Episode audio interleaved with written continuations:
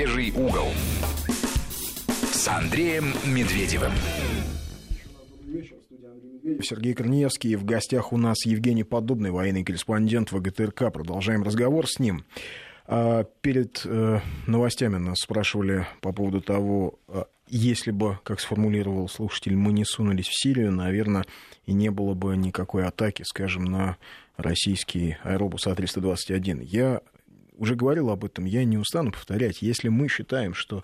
Ну, если кто-то считает, что, скажем, на Российскую Федерацию напали международные террористы только сейчас, что это вот процесс последних, не знаю, месяцев или последнего года, то это, конечно, большое заблуждение. А, предполагаю, у меня есть э, некая версия, от чего оно родилось.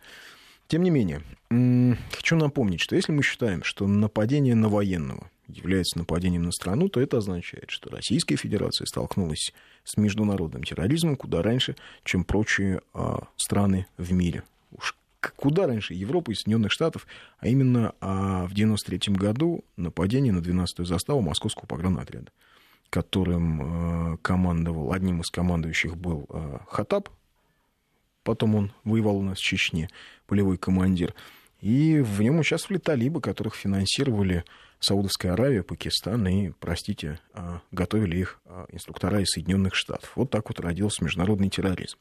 А в 90-е годы у нас на Кавказе, мы почему-то так, ну, лексически, легло давно уже чеченская война. А огромное количество а, воевало там вовсе даже не чеченцев, а как раз причина того, что чеченцы начали переходить на сторону федеральных сил, состояла в том, что туда приехало невероятное количество арабов. Сейчас мы подзабыли, а раньше вон в любом отделе милиции тогда еще даже не полиции висели, Жень, помнишь, да, эти да. Э, списочки.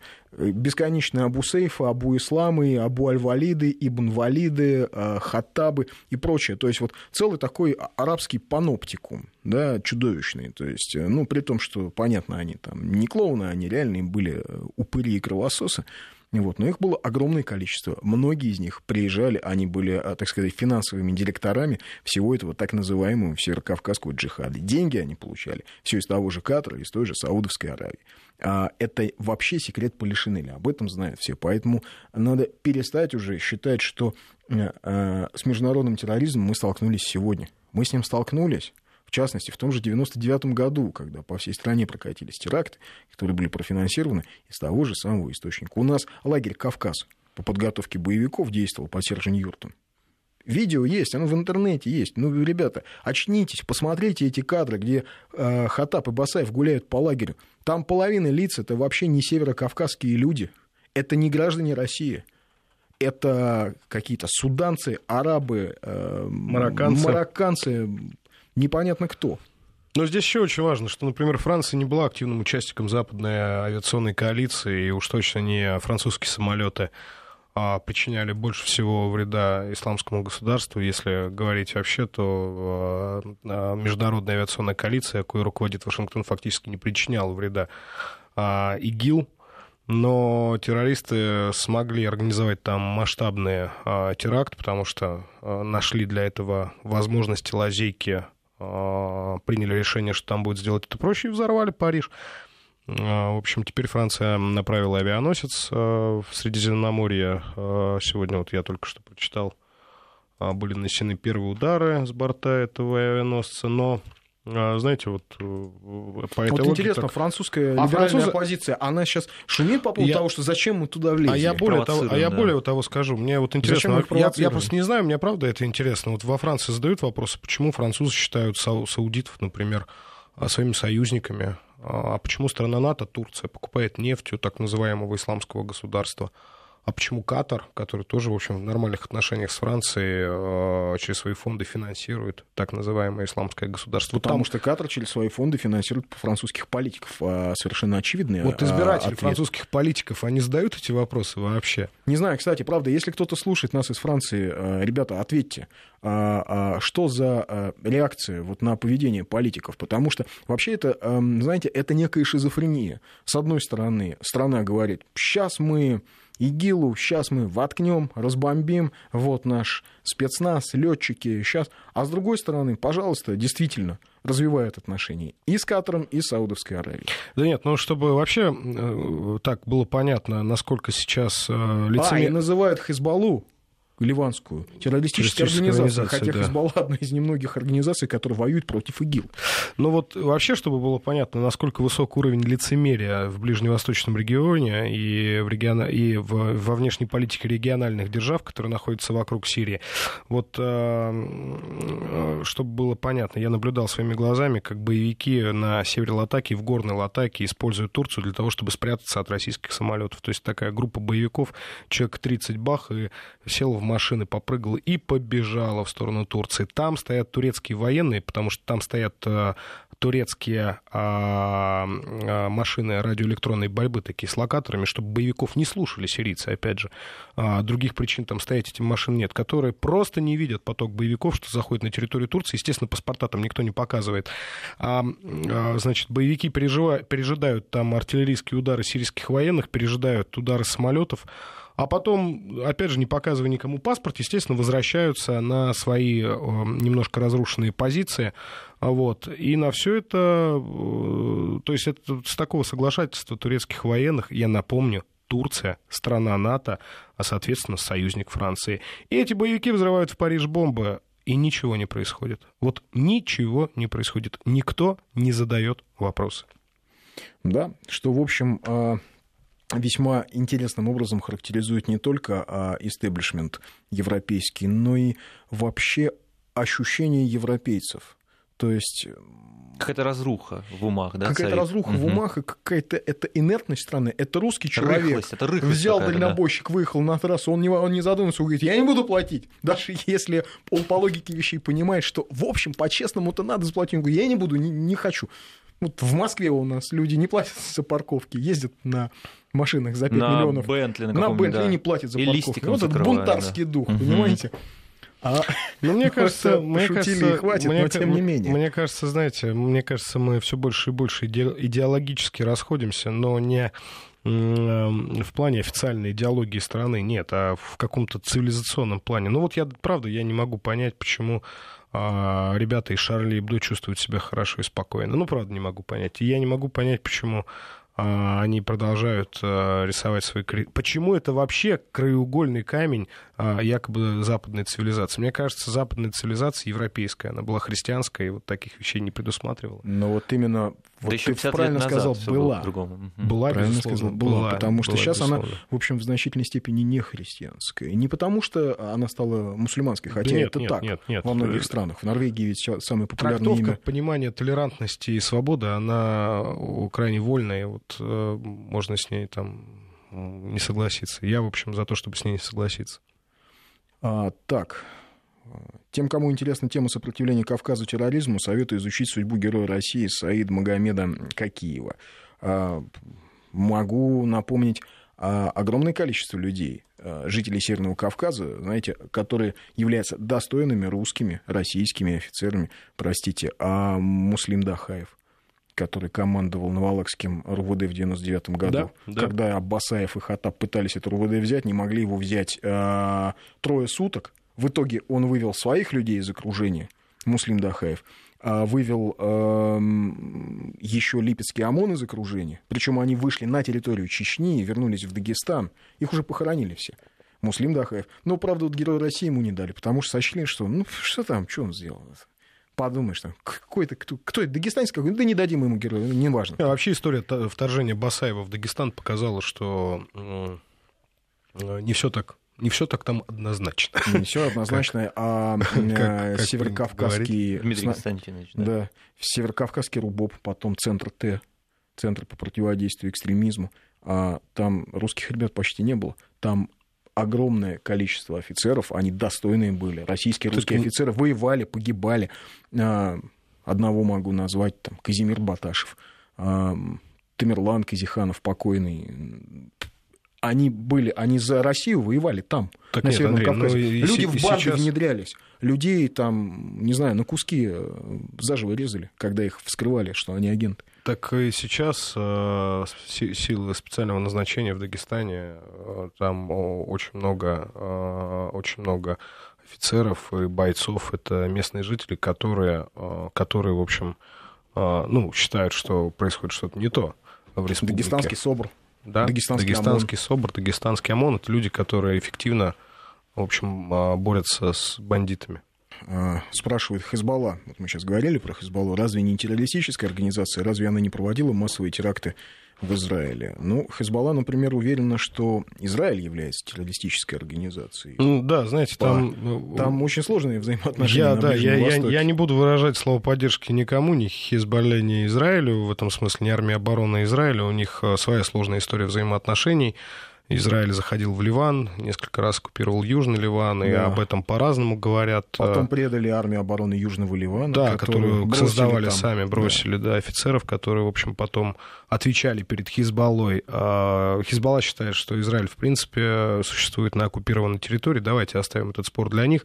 Я могу сказать, что сейчас, а а я напомню, что Хизбалла это не просто боевое крыло, это еще и Это фракция партия в вообще. парламенте, Фракция в а, парламенте, ливанском, да. это партия официальная, то есть это политическое крыло, боевое крыло. Сейчас Хизбалла воюет с террористами ИГИЛ, и воюют крайне эффективно. А, в общем, насколько мне известно, там официальная стратегия была такая, что, ну, понятно, хорошо, с Израилем горячей фазы войны сейчас не будет, мы будем просто следить, чтобы они не заходили в Южный Ливан. Еще раз говорю, давайте оставим взаимоотношения Хизбаллы с Израилем Израилю. А, Мы сейчас говорим о, о борьбе с э, террористами ИГИЛ.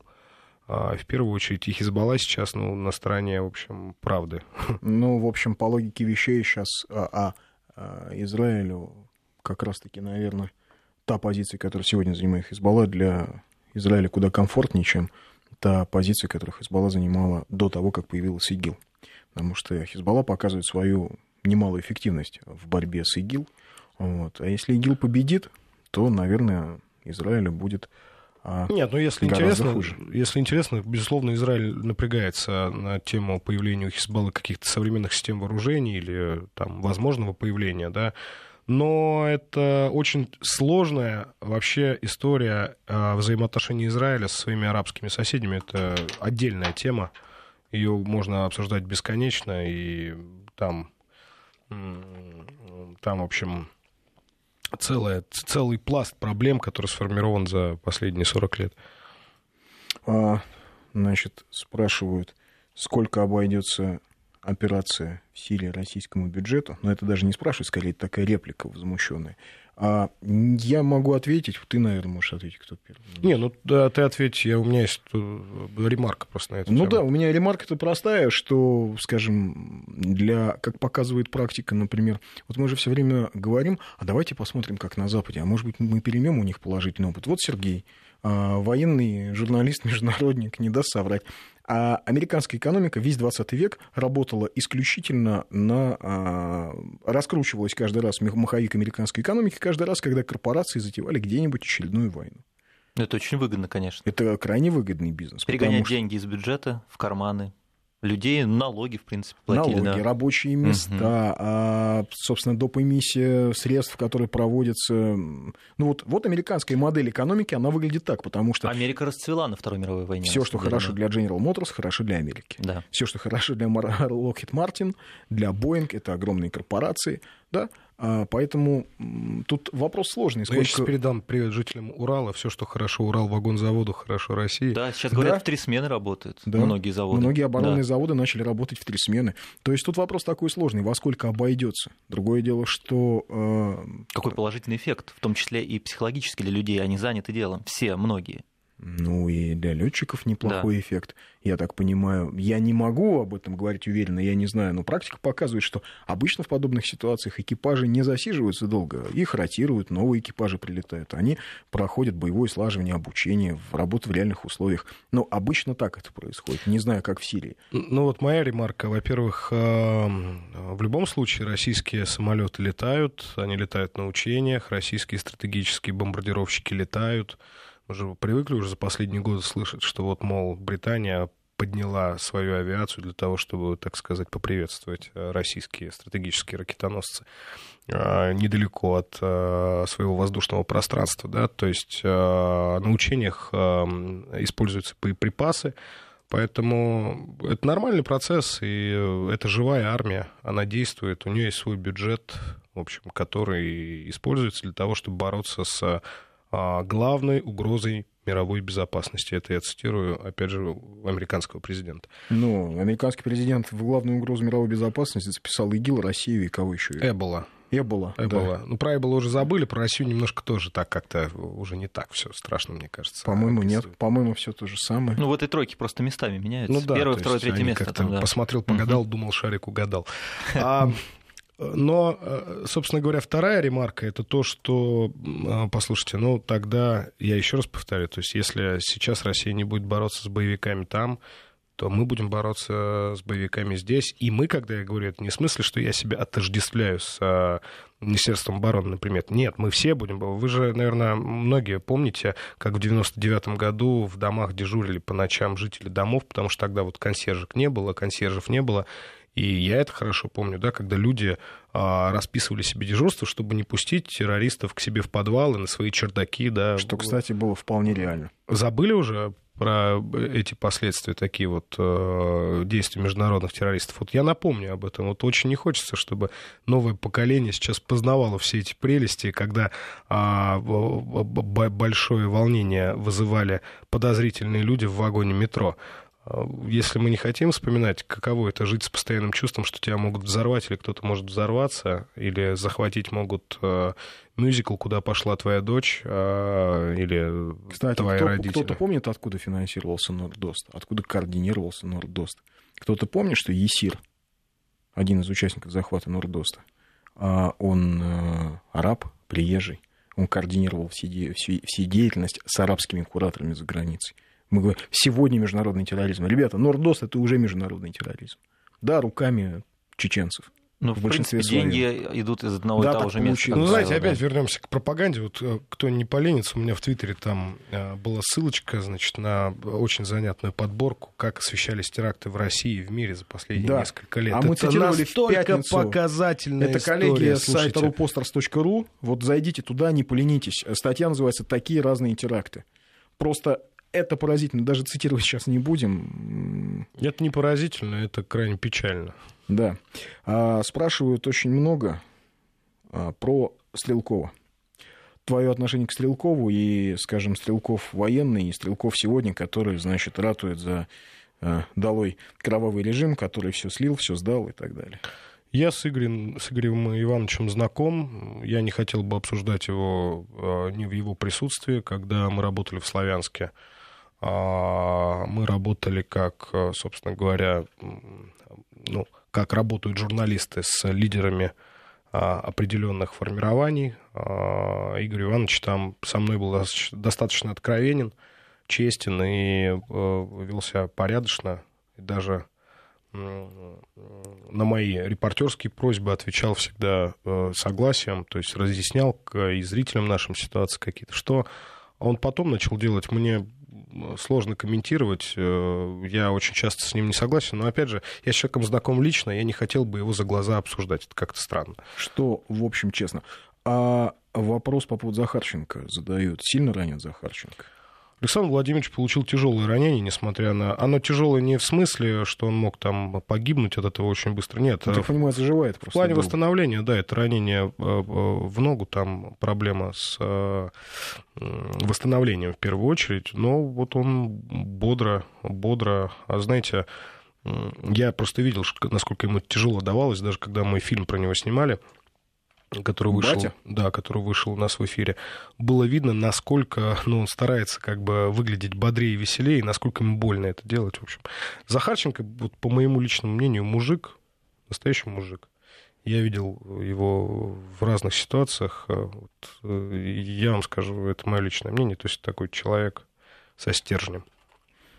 А спрашивает Артем у тебя, 33 лет. Евгений, как стать военкором, где нужно отучиться?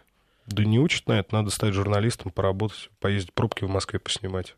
Для начала, да. Дождаться командировки какой-нибудь интересной. Я, например, в сербский пошел на журфаке учить, потому что... Тогда как раз были потому эти события. Потому что в 90-е Югославия полыхала. Вот, как раз я заканчивал журфак, и уже были подписаны все а, соглашения. И... То есть уже перестало полыхать более-менее? Да, угу. уже перестало полыхать, и я подумал, эх, жаль я, зачем я учил сербско-хорватский.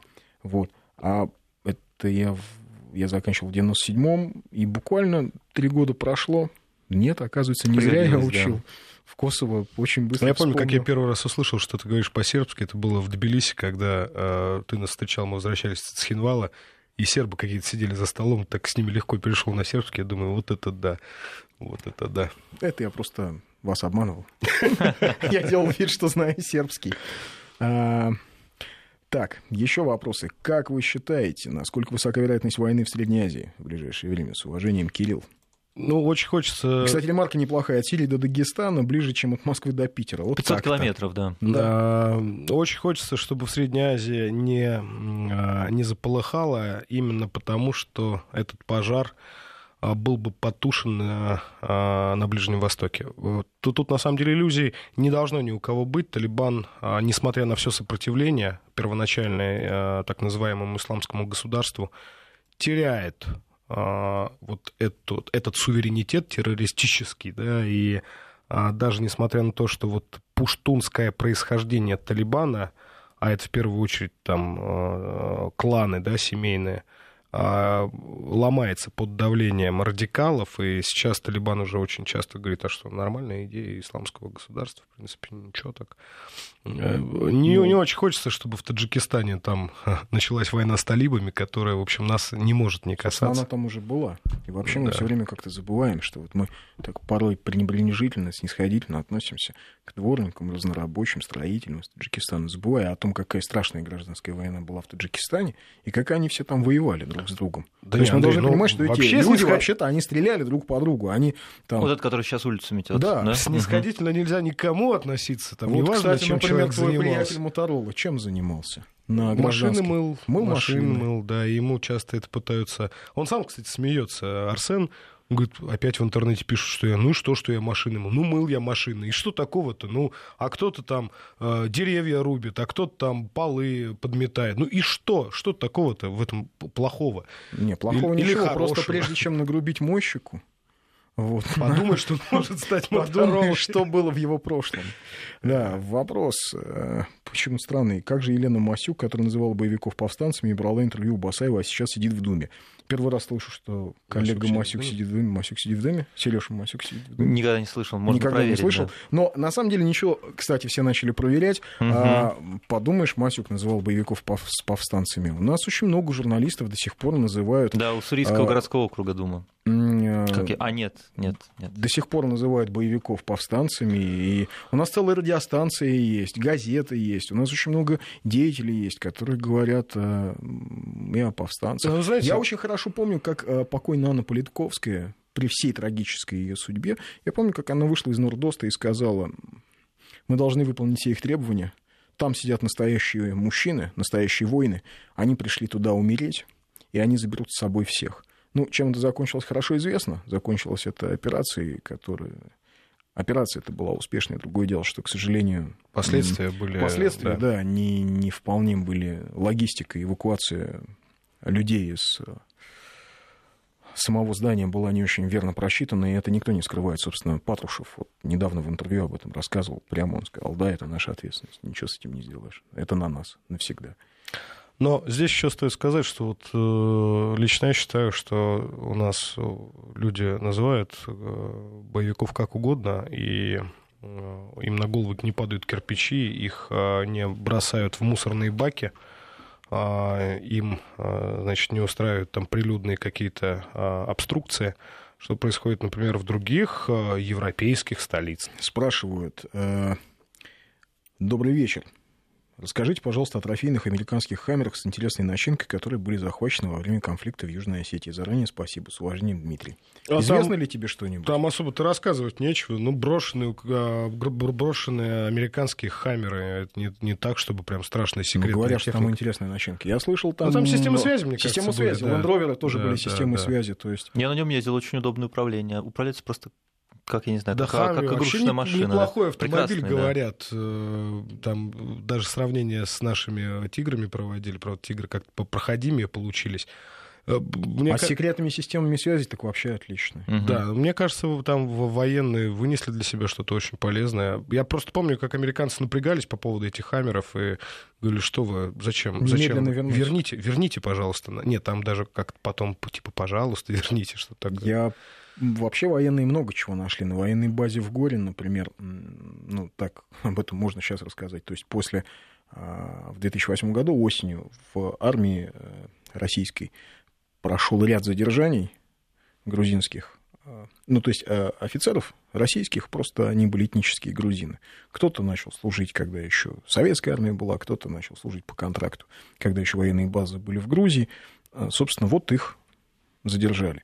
А задержали их после того, как их досье, досье многих из них В были, нашли. были а, в военной контрразведке, военной разведке в горе, прямо на базе лежали. То есть, убегая, грузинские офицеры Даже даже, не не, сожгли. сожгли агентурные дела своих людей. Более того, во время войны они им звонили на мобильные телефоны, понимая, что все прослушивается, что эфир весь под контролем, и спрашивали, а может, не понимаю, может, они думали, что российская армия не да. может ничего делать, и спрашивали, где вы находитесь. При ну этом там- нужно отдать должное. Часть офицеров, большая часть а, российских офицеров грузинского происхождения отказались, они пошли сами а, Ну да, контрразведчикам, да, да. сказали, вот, слушай, на нас выходят, что Ну, делать? Поступает вербовочное предложение, это Да. называется. Там же были документы, которые, кстати, полностью расписывали этапы операции. э, Я даже забыл, как она называлась. У них чистое поле, по-моему, оно у них называлось. Да. А вот, где даже был предусмотрен референдум, а, значит, о восстановлении конституционного строя в регионе Шида-Картли. То есть, как планировалось, что после первого штурма грузинские военные смогут овладеть Схинвалом и очень быстро провести референдум, который как бы легализует эту военную операцию. Даже не заходя в Джаву, даже не заходя дальше туда, к Рукскому тоннелю. То есть, им важно было политическое такое ре- реализовать такой политический план. Э, Не ожидали они, что там и югостины повоюют, и миротворцы окажут жесткое сопротивление, и вот Тухватов э, со своими парнями наведет шороху. Да. Разведрота, Да, 58 разве- человек, разве- да, 135 Они же реально думали, что это батальон Да, российский. они, там дум- они думали, воюет, что да. полк. Они думали, что полк им противостоит. А реально первые сутки им противостояло две батальонных тактические группы, которые стояли за городом, они не могли близко подойти. И разведрота э, на тот момент капитана Ухватова, который потом стал героем России. Разведрота было меньше ста человек, а Не, с ну ними там было на совпало. усиление Там- 4 танка. Вот, э, вот. И танкист, который когда сел в... э, Танкист Мыльников, да, Сергей да, Мыльников, да. ко- Который сел Тоже в парень получил Героя России. грузинский танк. э, Говорит, я буду улыбаться потом неделю, потому что там он был в Израиле модернизированный, Т-72, в общем. Хороший танк. Э, Там же Баранкевич тогда был, Анатолий Константинович, в ту пору секретарь Совета Безопасности Южной Осетии, который уничтожил грузинский танк выстрелом из РПГ. Это вот на моих глазах был вместе с осетинскими ополченцами. Спрашивают, а правда ли, что наша субмарина Ростов-на-Дону из Средиземного моря выпустила крылатые ракеты по Сирии? Я в это время был в отпуске, честно говоря, вот не в отпуске, в отгулах. Я вот боюсь соврать. э, Не следил я за этим И моментом. вот, наконец-то, у журналистов нет чувства вины. Я ждал этого вопроса перед народом Украины за агрессию России. А у меня нет. Я про Украину отдельно скажу в самом-самом конце. У тебя есть чувство вины за агрессию России? Ну, я, давайте я сейчас обойдусь без иронии. А, У меня нет чувства вины, у меня а, есть а, чувство глубокого сочувствия по отношению к нашему братскому народу. Мне очень жаль, что им досталось жить в такое, в такое, в общем, я бы жестко сказал, но сейчас скажу помягче, в такое хреновое время. А, Я, в общем, тоже с большим, без иронии, если, я с большим, с большим сочувствием отношусь к стране, которая а, на момент распада СССР имела лучшие стартовые возможности. Никаких долгов. ВВП выше, чем ВВП Польши. А по производству чугуна, стали, угля. Посмотрите просто статистические данные 91 года. Какие стартовые возможности были у Украины. Ну, Они не, все не виноват да, украинский народ, что ему а, доставались такие президенты, один временщик за другим. И в итоге эти люди, не люди, довели страну до Майдана. А сейчас, понятно, можно обвинять Россию, происки Кремля. Но вообще-то Россия им помогала. Льготный газ. а лично Евгения угодно, да. Поддубного, лично меня, как автора фильма «Проект Украина», Да, кого угодно. Но все то, что происходит на Украине, это чудовищно. Вы понимаете, когда а, в Одессе сгорают заживо люди в Доме профсоюзов, а страна кричит, ага, так им и надо, Еще шутит по этому еще поводу, шутит да. по этому поводу, Как и говорит, да ладно, прямо. это же не жалко, это же вообще из Приднестровья, и вообще москали Да, и агенты и ФСБ. агенты. А потом оказалось все свои одесситы. Все, что происходит э, на Украине, это э, чудовищный, запредельный какой-то трэш. Это, не знаю, фильм ужасов.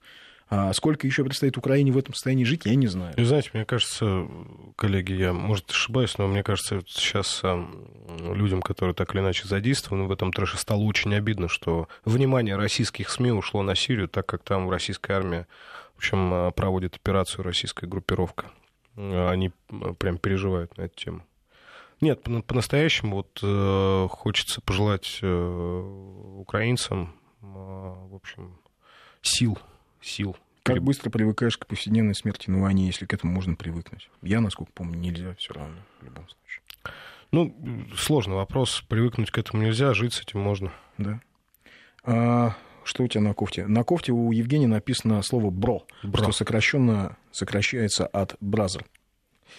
А, значит, э, вопрос такой. Были ли случаи общения с солдатами в ВСУ? Или с проукраинскими чиновниками, с украинскими чиновниками? Что говорят? Да, вы знаете, я напомню, у меня там творческий путь по Украине был следующий. Я приехал освещать события на Майдане, как раз когда случился расстрел на Институтской.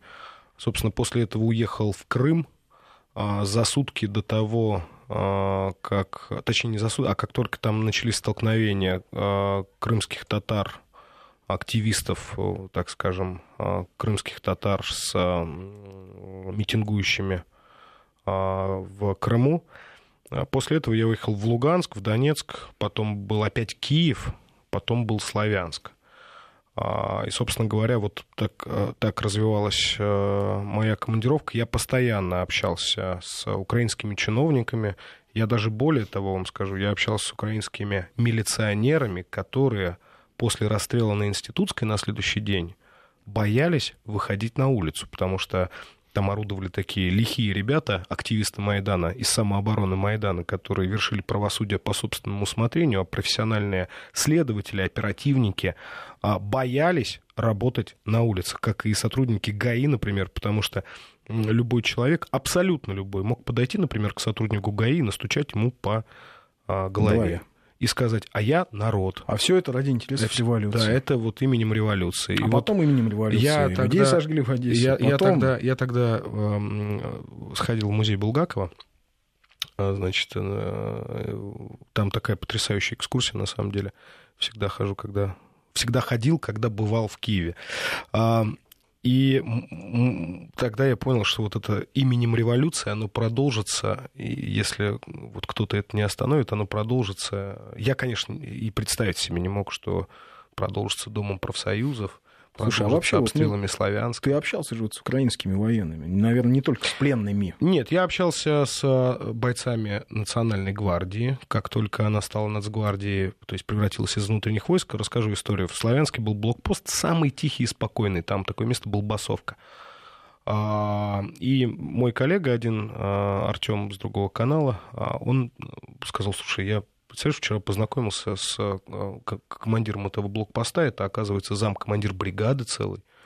Такой вменяемый человек и очень спокойный, очень профессиональный. Говорит, хочешь съездим? А уже тогда по машинам стреляли э, с российскими журналистами несколько раз. Уже тогда, я вот не помню, Life News уже взяли в плен, не взяли в плен, то есть пытались им подбросить ПЗРК. Ну, уже было тревожно. И мы приехали на этот блокпост, действительно, профессиональный офицер, который сказал, здравствуйте, господа журналисты, обрисуйте значит, э, что вы хотите, я вам скажу, что можно из этого. Мы говорим, мы хотели поснимать украинский блокпост, как бойцы проверяют, значит, автомобили, приезжающие, бывающие. Он говорит, пожалуйста, только не, не снимайте бронетехнику, которая здесь стоит с привязкой к местности, не снимайте огневые точки наши, да, если позволите, я посмотрю, что вы снимаете, чтобы на всякий случай вы не. Это, в принципе, стандартная просьба любого военного, да. Мы там поработали, взяли интервью у бойцов, у, у замкомандира бригады, все нормально, а поговорили. Я говорю, если вы не против, мы периодически будем заезжать, нам важно, ну, нам важно это, нам нужно показывать что вы здесь есть, что вы здесь делаете. Он говорит, конечно, хорошо, мы обменялись телефонами. На следующий день ну, не на следующий день, я сейчас, может быть, слукавлю, там через какое-то время на блокпосту произведена была ротация, и там появились уже новые части Национальной гвардии. Это стал один из самых неспокойных блокпостов вокруг Славянска. То есть более идейные стали там? А я вот да? не знаю, идейные или нет, угу. но больше мы туда не прижили, там стреляли, и подъехать туда было Слушай, ну вот невозможно. А потом, а потом началась уже такая война, что куда там ездить? Там ну вот они объясняли, за что они воюют, скажем так. Я... Там, за э, что? Андрей, вот, там, самое, интерес... там самое интересное было нашим Половина слушателям. из этих людей, они говорят, мы воюем за Украину, они по-украински слова не знают. В ту пору, в ту пору, там у многих мотиваций не было, кроме задачи. Вот военный, военный ну, когда получает задачу, он... он это и есть мотивация. Да, это ну, есть понятно, мотивация. у активистов Майдана которые влились в армию, у них понятно, есть да, какая мотивация. Они были Мы воюем там, они накачаны. Да. Но вот а, те ребята, которые стояли на Болбасовке тогда, да, они же стояли в оцеплении Майдана, БВшники эти. Они же там не в один день стали нацгвардейцами. Потом уже там а, потери начались, погибшие начались, начались личное что-то, да. А, я понять не мог, как вот, знаете, я объясню, вот такая характеристика, да, вот в Донецком аэропорту были сводные подразделения среди украинских военных, там были и аэромобильные войска, там были и правый сектор, там много кто был. И вот у меня был один вопрос. Ну, хорошо, да, мы все знаем, что такое правый сектор. Так вот, вот я воевали-то за что? Я хотел сказать, что э, да мне на самом деле сейчас вот не важно, за что они воевали, мне важно другое. Вот Донецкий аэропорт, там было сводное подразделение а, из там аэромобильщиков, то есть по-нашему десантников из каких-то приданных, а, значит, отделений, которые туда заводили. И там же был правый сектор, там же были крайне сомнительные ребята. Я просто хочу сказать, что вот вы только не верьте вот в эту официальную украинскую мифологию новую про то, что там правый сектор — это такие хорошие ребята. Слушайте, ну, националисты, они нацисты и есть националисты и нацисты, да, и в плохом смысле слова а, националисты, и в любом смысле слова нацисты, да, хороших нацистов не бывает. А, вот а, когда там бодрые офицеры украинские, попадая в плен, говорили, да что, да нет, они-то вообще не нацисты сами. И, в принципе, пришли сюда, потому что Родина им сказала, что они воюют с, цитата, российские, российско-террористическими войсками. Оцените э, степень, а, степень фразы. А так-то с правым сектором они ну просто воевали рядом. Ну что, ну, это даже не побратимы. Ну так вот, так, как так случилось, что просто воевали рядом. Вот я хочу сказать, что когда человек воюет плечом плечу, э, к плечу с нацистом, в общем, сам становится коричневого цвета. И в этой ситуации мне вообще абсолютно не важно, за что там они воевали, что они защищали и что им а, сказали их замполиты перед тем, как отправить э, воевать с собственными людьми. Ну, чтобы не сказали, воевали-то, в общем. Ну, вот артиллеристы, они же по Донецку били. Да не, а там э, в Славянске-то вообще незадачно было. Артиллеристы эти горе еще и сами себя снимали, при этом немножко нетрезвые, сильно нетрезвые.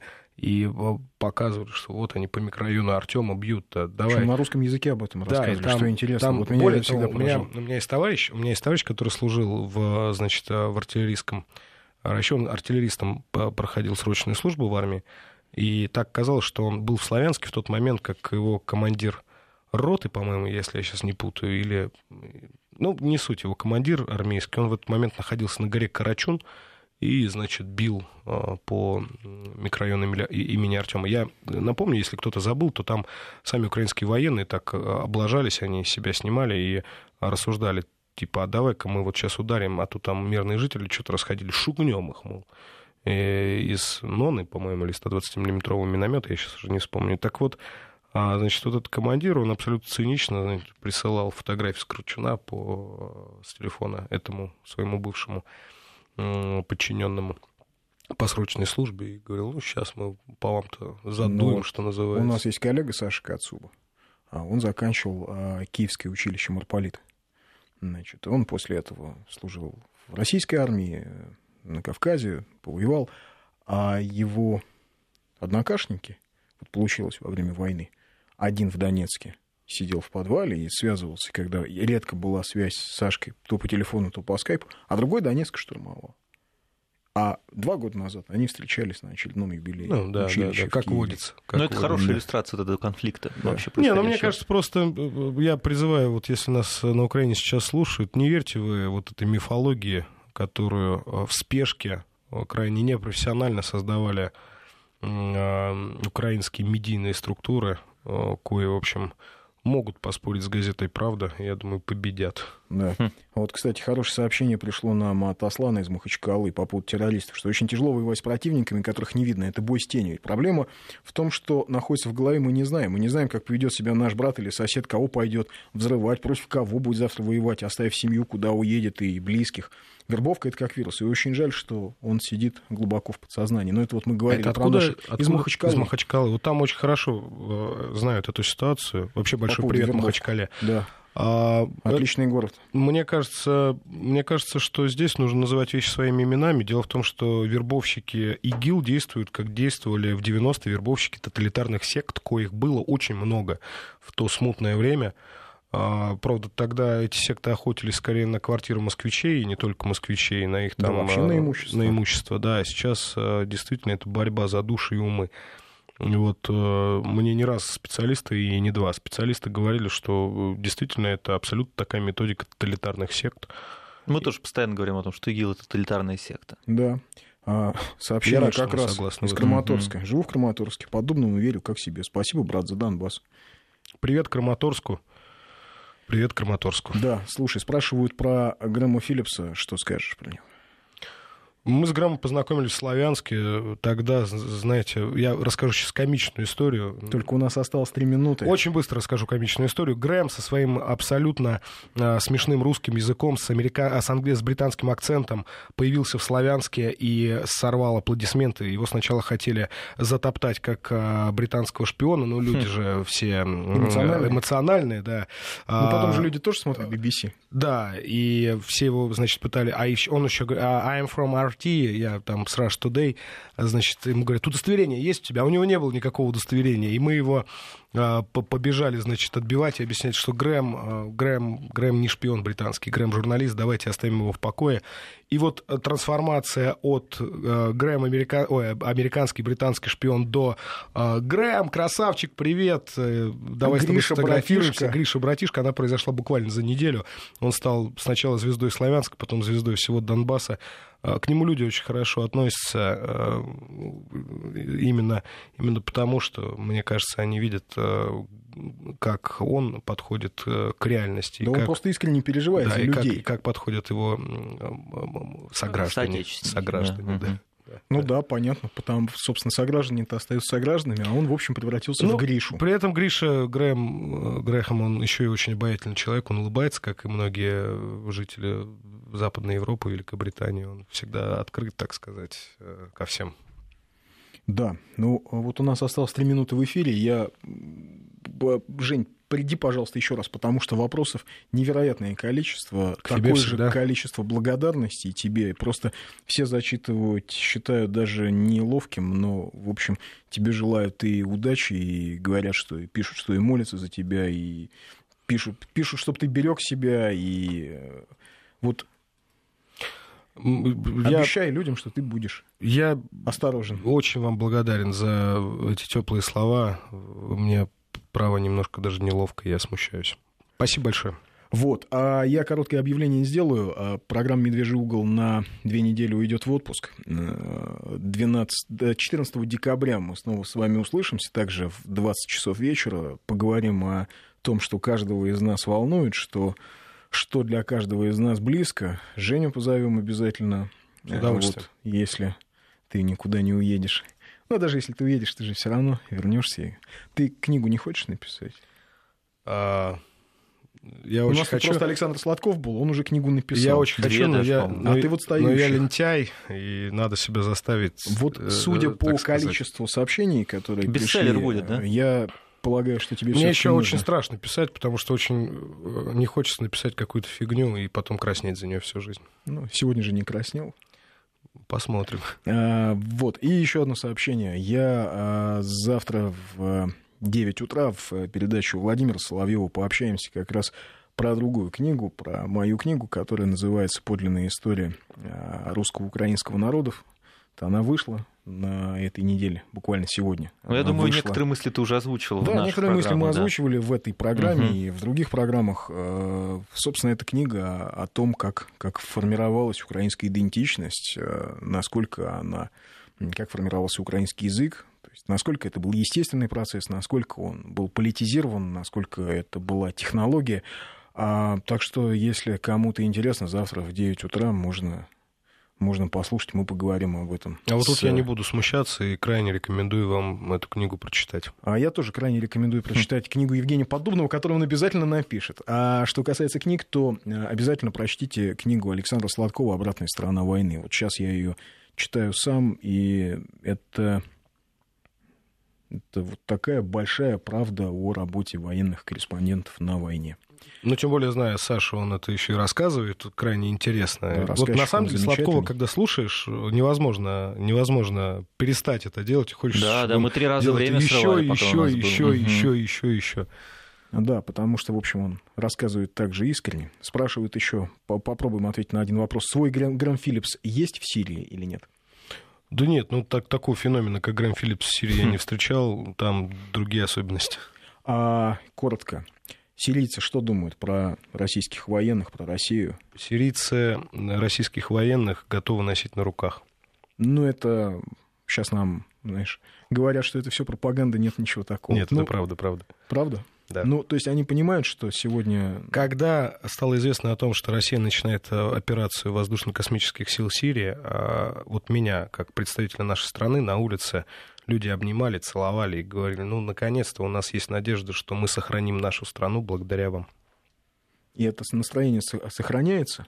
Ну вот представляешь, если бы у нас была угроза потери нашего государства, да, нашей страны в ее границах с ее культурными особенностями, и нас бы кто-то спас. Ну, гипотетически, да, как бы мы относились к этим людям. Вот они отно- относятся к нам абсолютно как а, к людям, к стране, которая их спасает от а, неминуемого краха, от того, что случилось с Ливией, например. А они понимают вот Они эту не вот просто, они, они лучше нас это понимают, это единый арабский мир. Они говорят на одном языке. Мы же понимаем, что с Украиной произошло. Ну да, для нас это, Для в общем, нас такая это- же боль. Да, а вот э, для них Ливия это страна, где говорят на том же языке, они гораздо лучше нас знают, что там произошло. С Ираком что произошло. Они прекрасно понимают суть тех процессов, они не просто, они лучше нас это понимают. Да, спасибо всем, кто был с нами. Время у нас заканчивается. Да, А, 12 декабря программа вернется 14 в эфир. декабря А, программа 14-го, вернется в эфир, 14-го. а завтра с утра я а, с 9 до 10 у Владимира Соловьева. Не пропустите. Спасибо. «Медвежий угол» с Андреем Медведевым.